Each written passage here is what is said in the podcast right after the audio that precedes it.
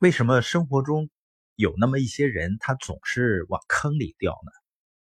而且还有一部分人啊，你发现他非常努力，也很有梦想，但他总是实现不了自己想要的结果。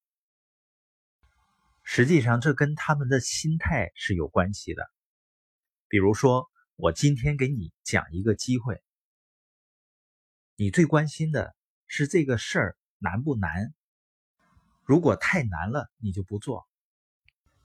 你发现人们选择一件事情的标准竟然是难不难，而不是对不对，它是不是真的有价值？你另外呢，更关心的是它赚钱快不快，而不是长不长久。那你就是个穷人心态。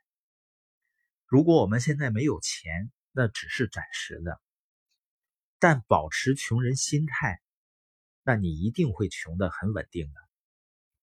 那些经常跳坑、天天买彩票，在资本市场里跟着追涨停板的，都是穷人心态，也可以称为呢叫韭菜心态。那些以割韭菜为业的人呢，之所以小日子过得还不错呢，就是因为有大量的人存在这种韭菜心态，或者叫穷人心态。